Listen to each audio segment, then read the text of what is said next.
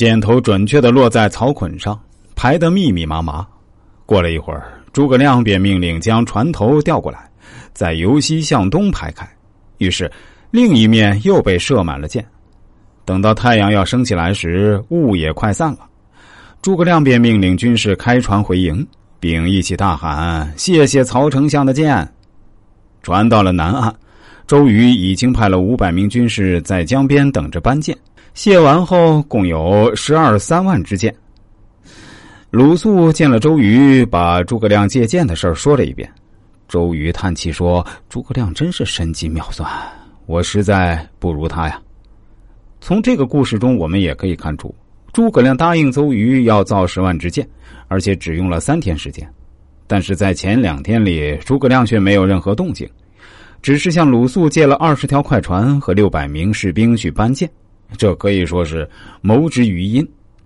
最后向曹操那里要来了十三万支箭，让周瑜佩服的五体投地，也可以说是称之于阳。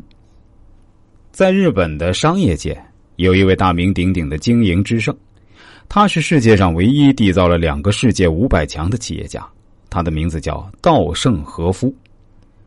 一九五九年，稻盛和夫用三百万日元创建京都陶瓷公司时，他手下只有二十六名职员，然而。稻盛和夫硬是和这二十多名员工一起摸爬滚打，到当年的年底时，竟然为公司盈利三百一十六万元。从此，他便一发不可收，在商场中冲锋陷阵。经过四十多年的奋斗与拼搏，终于把京都陶瓷公司建成多元化的集团公司，并迅速跻身于世界五百强的行列。对于自己所取得的这些成就，稻盛和夫这样总结道。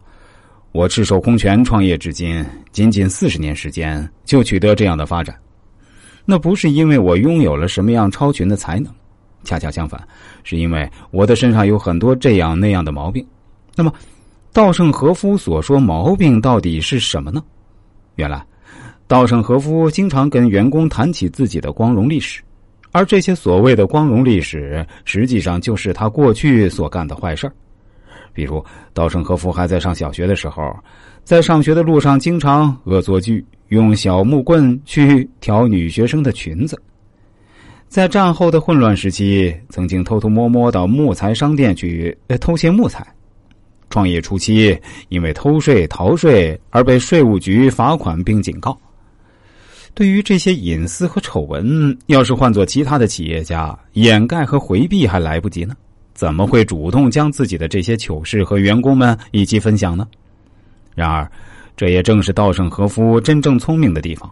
由于他勇于解剖自己，虽然在员工面前展现出了自己粗糙的一面，但也让员工们看到了他的本质，让员工们觉得自己他老板也不是完人，是和他们一样的可以亲近的。这样一来，稻盛和夫和员工之间的距离又拉近了不少。并增进了上下级的心理融合度，从而达到一动而全动、一呼而百应的目的。稻盛和夫之所以能够在激烈的现代商战中取得节节的胜利，当然与他艰苦卓绝的奋斗分不开。但很多人都在奋斗，为什么偏偏只有他能够缔造这两个世界五百强呢？那是因为他除了勤奋之外，还将阴谋与阳谋进行了完美的结合。这实际上正如鬼谷子所说的：“谋之于阴，故曰神；成之于阳，故曰明。”